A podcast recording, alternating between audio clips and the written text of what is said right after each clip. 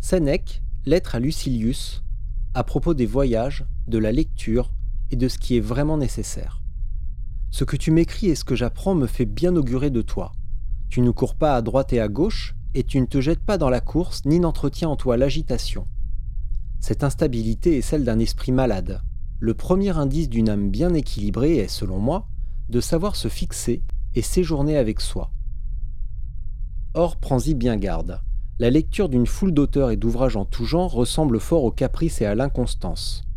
Fais un choix d'écrivain pour t'y arrêter et te nourrir de leur génie si tu veux en tirer un profit durable et des souvenirs fidèles. C'est d'être nulle part que d'être partout. Ceux dont la vie se passe à l'étranger finissent par avoir des milliers d'hôtes et pas un ami. Il arrive fatalement la même chose à celui qui néglige de lier commerce avec un auteur favori pour jeter en courant un coup d'œil sur tous à la fois. La nourriture ne profite pas, ne s'assimile pas, si elle est rejetée sitôt qu'on l'absorbe. Rien n'entrave une guérison comme de changer sans cesse de remède. On n'arrive point à cicatriser une plaie si on ne fait qu'essayer des pansements. On ne fortifie pas un arbuste par de fréquentes transplantations. Il n'est pas de chose utile qui ne puisse l'être en passant. La multitude des livres dissipe l'esprit. Ainsi, en pouvant lire tous ceux que tu pourrais avoir, c'est assez de posséder ceux que tu pourrais lire. Tu dis, mais j'aime bien feuilleter tantôt l'un, tantôt l'autre. Goûter un peu de tout est le fait d'un estomac affadi. Ils ne se nourrissent pas ces divers aliments qui se combattent et l'encrassent. Lis donc régulièrement les livres les plus estimés, et si parfois tu en parcours d'autres distraitement, par fantaisie, reviens vite au premier.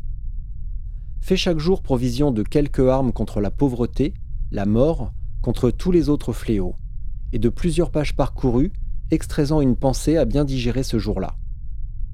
C'est également ce que je fais, dans la foule des livres que j'ai lus, je m'empare d'une formule.